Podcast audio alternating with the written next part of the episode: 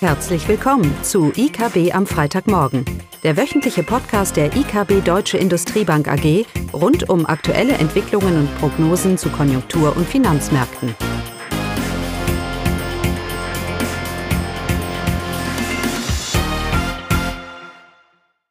Willkommen zu IKB am Freitagmorgen, heute mit Klaus und mir, Eugenia. Ja, und jetzt passiert es Schlag auf Schlag.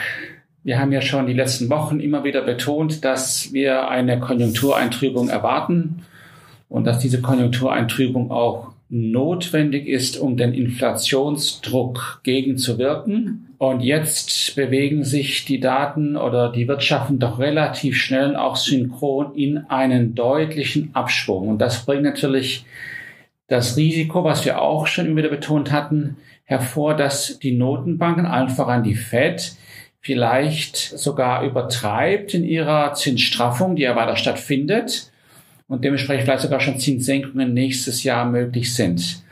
Aber lass uns erstmal über ein paar Zahlen sprechen, wie schlimm die Lage ist. genau, erstmal zum Wochenausblick über die Konjunkturdaten. Wir fangen mal mit den BIP-Zahlen für die Eurozone, auch für Deutschland, die ähm, für das zweite Quartal letzte Woche veröffentlicht wurden. Das deutsche BIP stagniert, zeigt ein Nullwachstum.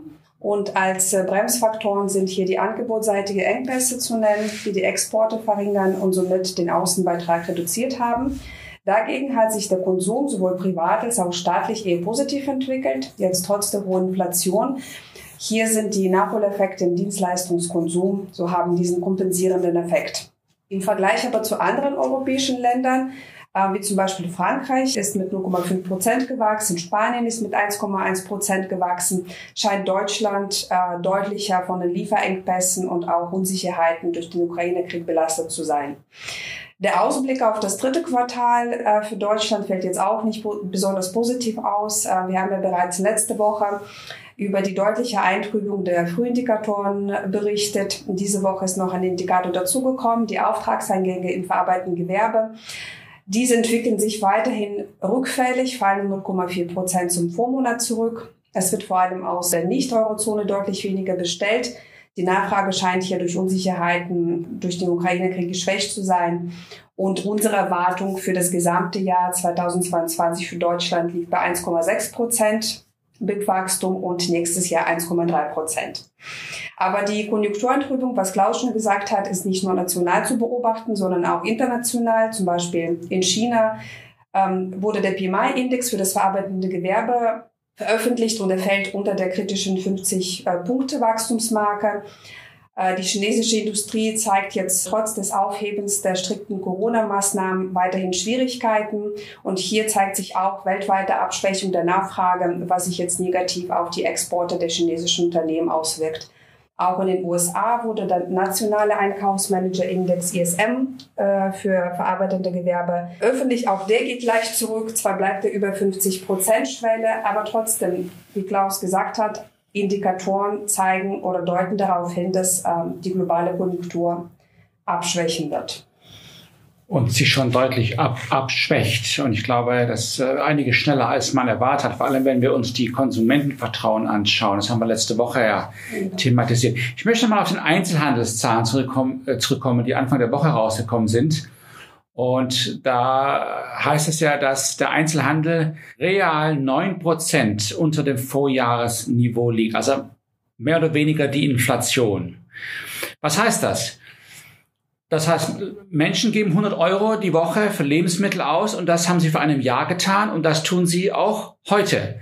Nur können sie eben heute äh, neun Prozent weniger Güter dafür bekommen. Es ist übrigens interessant, dass ja auch in Deutschland auch die Lebensmittel real, die Lebensmittelgüter, der Konsum äh, zurückgeht. Ja, ist also einfach nicht genug Geld da wegen dieser hohen Inflation. Und das bremst unheimlich die Wirtschaft. In den USA noch nicht ganz so. Auch da lässt der Konsum deutlich nach, aber der US-Konsument äh, holt das wieder aus seiner Sparquote zum Teil raus. Das kann man auch nicht ewig machen. Und die Löhne sind da einiges höher. Also nicht, nicht höher die Löhne, sondern der Lohnanstieg ist höher. Aber hier in Deutschland und in Europa sehen wir einen massiven Einbruch, was den privaten Konsum angeht, weil einfach das Geld nicht, nicht da ist. Und wenn wir keine, wie kann ich das jetzt wie, wie, wie löse ich das Problem jetzt? Nun, ich habe zwei Möglichkeiten. Ich kann entweder die Löhne massiv anheben oder ich kann auf eine Deflation hoffen. Wir erwarten ja, dass die Inflationsrate nachlässt nächstes Jahr, aber das heißt ja nicht, dass die Leute mehr Geld in der Tasche haben oder höhere Kaufkraft. Das heißt ja nur, dass die Kaufkraftverlust sich verlangsamt. Also ich bräuchte dann eine Deflation. Nun, die Rohstoffpreise drehen ja auch schon, deutlich zum Teil. Ähm, von daher ist da durchaus von deflationären Impulsen aus dem globalen Konjunkturumfeld auszugehen. Aber wenn man sich die Prognosen anschaut über die Inflation, dann liegt die immer noch nächstes Jahr bei um die, so im Schnitt bei um die drei, um die drei Prozent. Und für Unternehmen ist es ein sehr herausforderndes Umfeld. Wir haben ja oft thematisiert, dass wir hier Margendruck erwarten. Die Unternehmen haben die Preisdruck über hohe Rohstoffpreise und so weiter einfach weitergegeben. Und viel schneller weitergegeben, als man es eigentlich erwartet hätte. Darum haben wir ja diesen Erzeugerpreisdruck. Und jetzt bricht die Nachfrage weg. Sie bricht global weg. Sie, sie, alles trübt sich ein. Du hast auch China erwähnt, du hast die USA erwähnt. Äh, sie trübt sich auch in Europa durch ein. Die Nachfrage bricht mir weg. Und Unternehmen werden nicht mehr in der Lage sein, diesen Preisdruck weiterzugeben. Da hilft natürlich die sinkenden Rohstoffpreise ein bisschen. Vor allem, wenn es auch bei Unternehmen dann durchkommt, ja, um, die, um ihre Margen wieder etwas zu, zu verbessern. Aber die große Herausforderung steht noch bevor, nämlich der, die, Lohn, die Lohnentwicklung. Ähm, wir haben eine Konjunktur, die sich eintrübt und wir haben unheimlich hohen Lohnforderungen. Zu Anfangs durch Einmalzahlungen versucht zu verhindern oder zu verschieben. Ja, ist ja auch manchen Industrien, manchen Unternehmen geglückt. Aber das ist ja nur eine Zeit, das ist ja nur, man hat es ja nur verschoben, das Problem. Es baut sich im Schatten dieser massiven Kon Konsum und damit auch Wohlstandseinbruch wegen der hohen Inflation, es baut sich ein massiver Lohndruck auf und das sehen wir ja. Und das, obwohl die Konjunktur sich nah eintrübt. Auch unsere Prognose, das Risiko ist klar nach unten gerichtet. Heißt unterm Schnitt, dass die Lohnstückkosten für Unternehmen, das Risiko, dass sie massiv ansteigen werden. Und der Wettbewerbsstandort Deutschland dementsprechend hier an an Wettbewerbsfähigkeit verlieren wird. Da mag natürlich der schwache Euro etwas dagegen helfen. Ja, wir haben auch diese Abwehr des Euros gehabt. Ähm, aber das Gesamtbild, was das Gewinnpotenzial angeht von Unternehmen am Standort Deutschland und vielleicht auch weltweit anhand der Entwicklungen, ist doch eher ernüchternd. Und das sehen wir ja auch auf den Zinsmärkten. Bundrenditen deutlich unter 1% wieder. Da stellt sich jetzt die Frage, ob denn die EZB vielleicht auch schon die Zinsen wieder senken könnte. Naja, jetzt wollen wir erstmal festhalten, dass die Bank of England ihre Zinsen mit 50 Basispunkte am Donnerstag angehoben hat.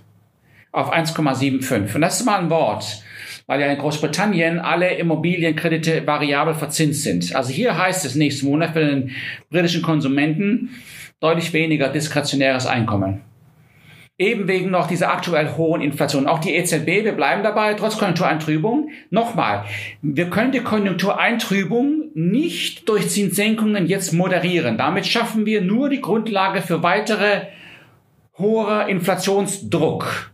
Ja, wir haben immer gesagt, der Weg zu einer Inflation geht über diese Konjunktureintrübung. Und darum glaube ich auch, dass die EZB weiterhin die Zinsen anheben wird. Mit 25 Basispunkten im September 50 und dann nochmal 25 auf ein Niveau von 1, 1,25. Und wie wir schon oft gesagt haben in dieser Runde, dann wird sie erstmal pausieren.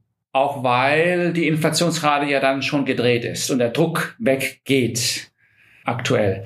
Ob da Raum für Zinssenkungen dann schon sind, gut, äh, eine FED kann das machen, die wird dann bei einer 3% oder drüber liegen, da kann man die Zinsen wieder senken. Ob da der Raum so viel da ist für die EZB, ist sicherlich abzuwarten.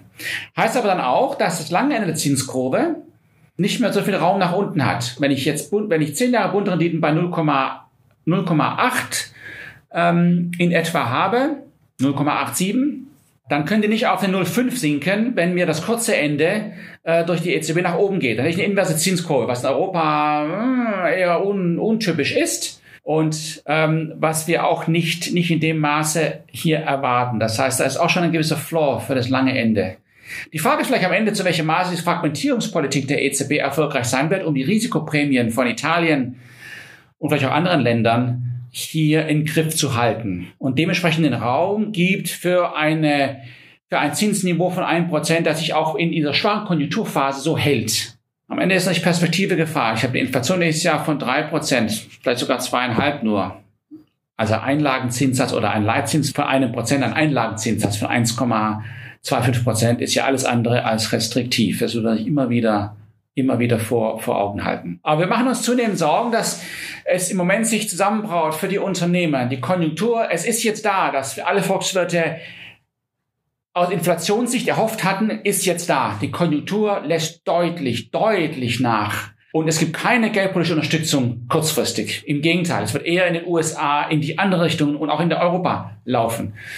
Das heißt, absoluter Nachfragedruck, Margendruck bei den Unternehmen. Und sie haben eben nicht das Wachstum, um, um über Produktivitätssteigerungen die Lohnkosten, das wieder zu kompensieren. Und das in einem Umfeld, wo wir die Lohnforderungen auch dermaßen ansteigen. Also ein herausforderndes Umfeld, haben wir schon oft thematisiert, wer am Ende für diese hohe Inflation bezahlt.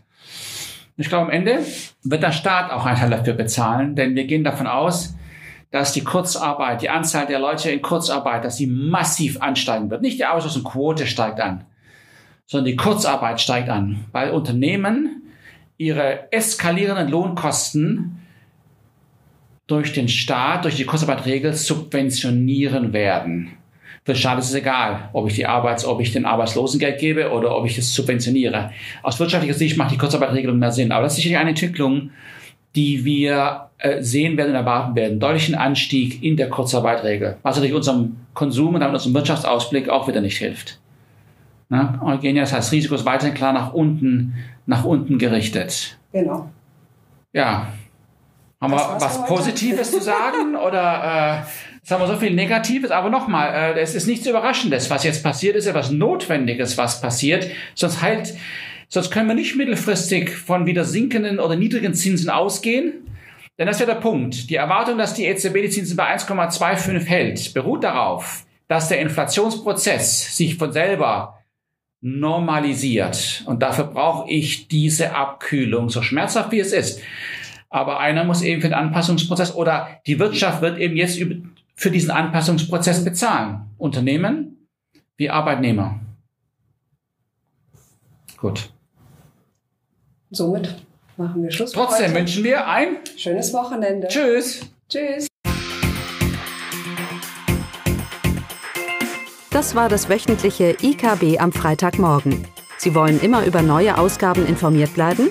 Dann direkt den Podcast abonnieren oder besuchen Sie uns unter www.ikb-blog.de/podcast.